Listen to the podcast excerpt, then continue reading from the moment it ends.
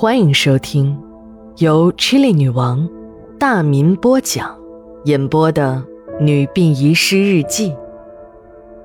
本故事纯属虚构，若有雷同，就是个巧合。第一卷，第二十四章。这些天，我上网时发现，废皮革料制作的明胶还被当作增稠剂加入酸奶，被一位央视主持人曝光后，公众热炒。后来，该央视主持人被封口多日。资本来到世间，从头到脚都流着血和肮脏的东西。当利润达到百分之百时，就有人敢于铤而走险。当利润达到百分之二百时，他们就敢于冒上断头台的危险；而当利润达到百分之三百，他们就会践踏人间的一切法律。当公权力和资本搅在一起，当官僚的利益和资本挂钩，就没有什么不能做的，也没有什么不敢做的。社会在变，人心。也在变，不变的是真理和良知。当我们不时看到公权力和资本在光天化日之下一起裸奔时，给我们善良的普通人造成的恐怕不只是对眼球的冲击吧。也许有的人认为，有的故事很荒诞，但是这个世界更荒诞。读了江梅的日记。我感到的不仅是事情本身的荒诞，更是对人性和良知的拷问。十一月二日，日记全文如下：一接到警方或者医院的电话，就一定不是什么好事儿，又是有生命离开了这个世界，尤其是警方打来的电话。基本每一个电话都和非正常死亡联系在一起。今天这起也不例外。当我和管理的几个同事赶到现场时，那现场是我市一家有名的骨胶厂，一排排明亮的厂房林立。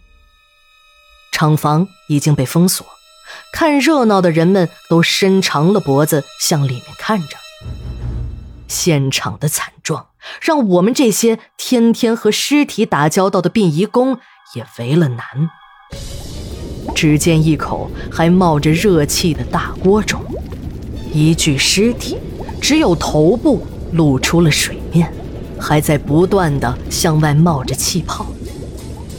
原来，在焦厂的车间中，半夜一个工人要往大锅中加料。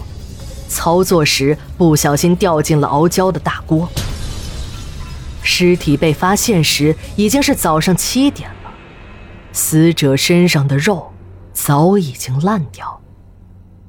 正在我们在一起商量如何把这具已经煮烂的尸体打捞上来时，一个中年男子走了过来，很不耐烦地对我们说：“你们行不行啊？还不快点把死人捞出来！”会影响我们生产的。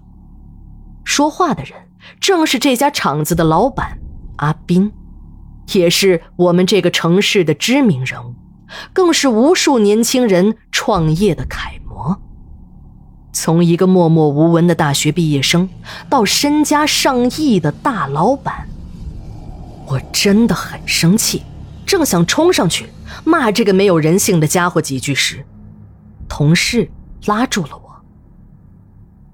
最后，我们用铁丝网把那具尸体打捞上来。唉，可怜呐，已经不能称为遗体了，就是一堆骨头和碎肉的混合物。已经看惯了血腥场面的我，虽然已经不再呕吐，但还是感觉头有些晕。我是不是还比较强大？也是为了工作，没办法不强大。回到管理不久，家属就来了。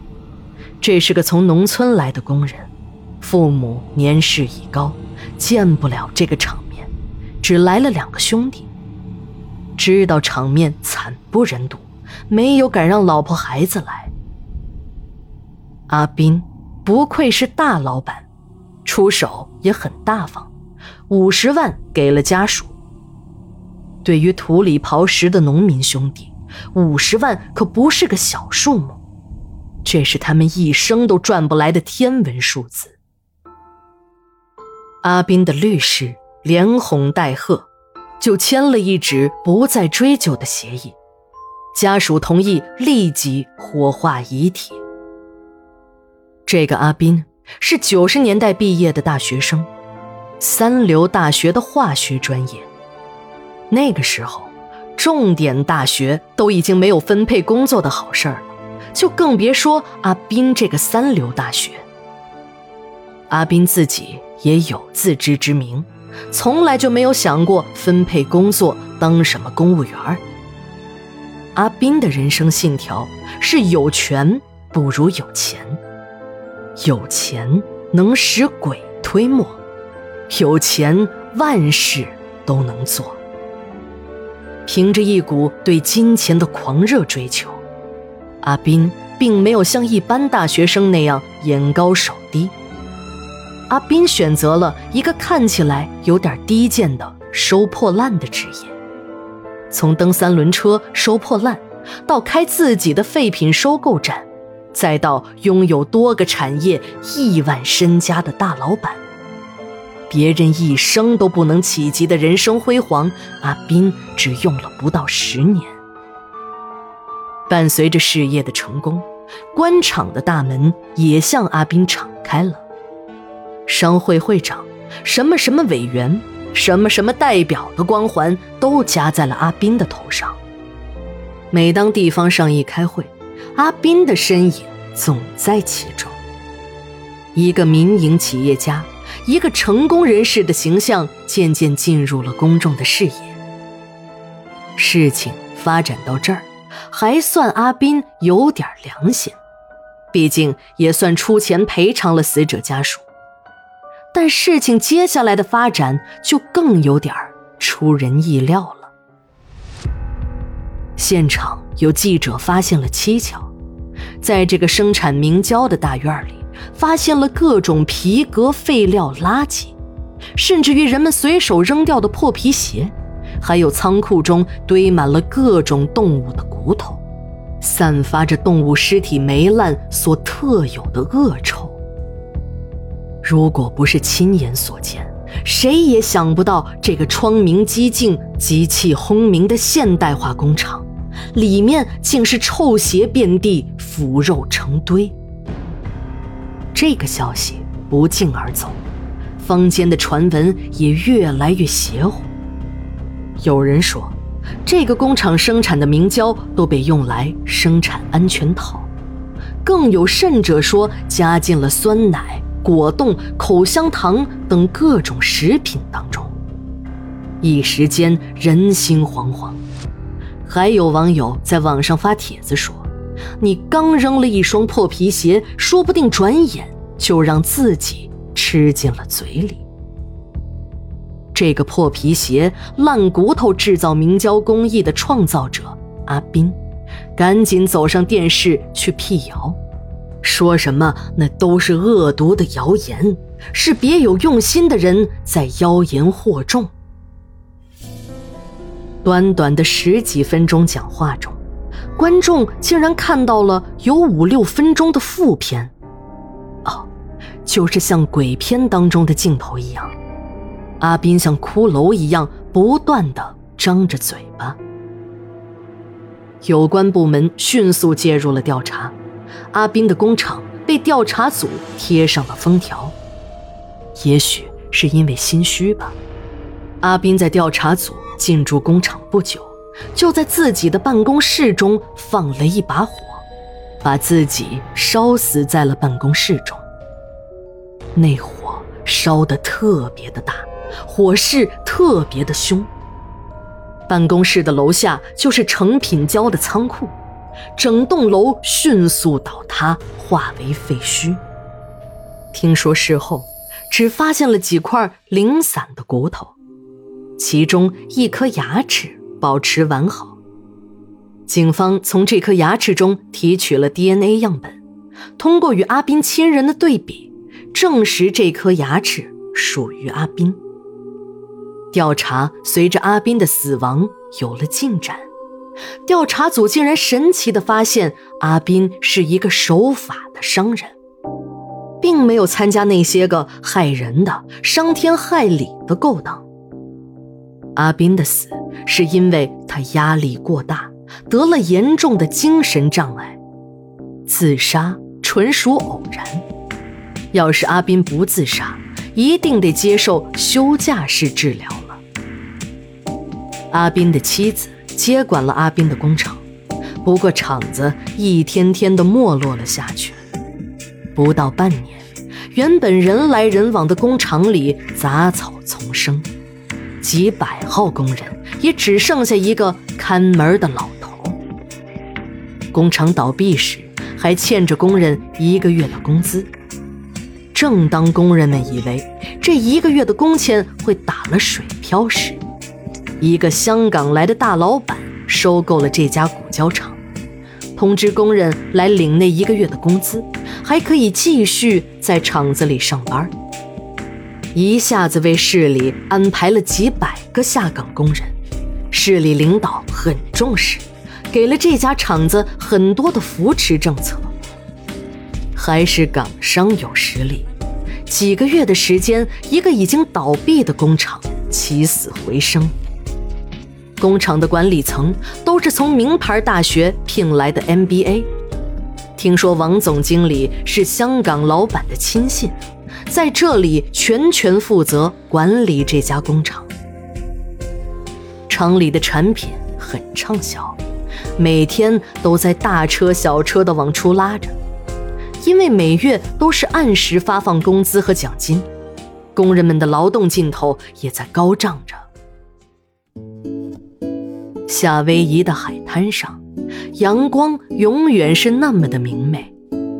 这个富人的度假天堂，每天都接待着数以万计的各国游客。要是能在这个度假天堂买一栋豪宅，永久居住下去，那一定是人间仙境级的享受。在一座海边别墅的阳台上。一对黄色皮肤的夫妇正在悠然地沐浴着阳光，他们的女儿正在别墅前的草坪上玩耍。摆在桌子上的手机响了，男子拿起手机，对着电话的那端指示着：“这点小事也要请示我啊？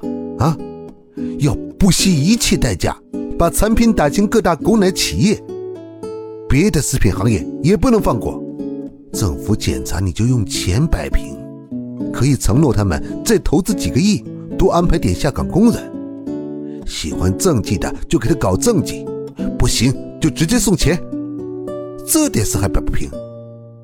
具体用钱的事宜，直接找我父亲签字就行了。男子说完，就不耐烦地挂上了电话，用手捂着半边脸，显然是牙疼。怎么？牙又疼了，要不再去看看牙医吧？不用，掉两颗牙总比蹲几十年的大牢可强多喽。没错两个人，一个是阿斌，一个是阿斌的妻子。阿斌亲手导演了这起火灾，还求人在医学院弄来了一具人骨，经过化学处理，找不到 DNA 的。别忘了，阿斌可是学化学的。经过高温，人骨中的化学药水福尔马林会迅速燃烧，就是神仙也查不出来。他还从自己的嘴里拔下了两颗牙齿，替换在了那副人骨中。这一切可谓天机算尽，警察呢也真的没有发现什么疑点。阿斌就办了一张假户口，骗取了真的移民手续。移民加拿大后，又转道定居美国。正在阿斌为自己天衣无缝的计划得逞而高兴时，一个噩耗传来：阿斌的老父亲在工厂的值班室内上吊自杀。可能是看不惯儿子伤天害理的做法吧。说一下上吊自杀的事儿，很多电影、电视里面的镜头是不对的。不是不伸舌头，也不是伸得很长，伸出来大概是两个指节长吧。舌头歪向嘴角的一侧，嘴大张着。因为是窒息，所以舌头发紫黑色，僵硬。由于充血，显得会比活人胖大一些。整理仪容时很难再把舌头塞回去。只能用特殊手段，咱们以后再讲。阿斌父亲的遗体在停尸间放了三日，阿斌才赶到了殡仪馆。不过这个时候他已经不叫阿斌了，而是加籍华人 Mr. Lin。Mr. Lin 等吊唁的人群刚刚离去，外面就隐隐约约地响起了警。笛声。十一月三日，日记连载，明天继续。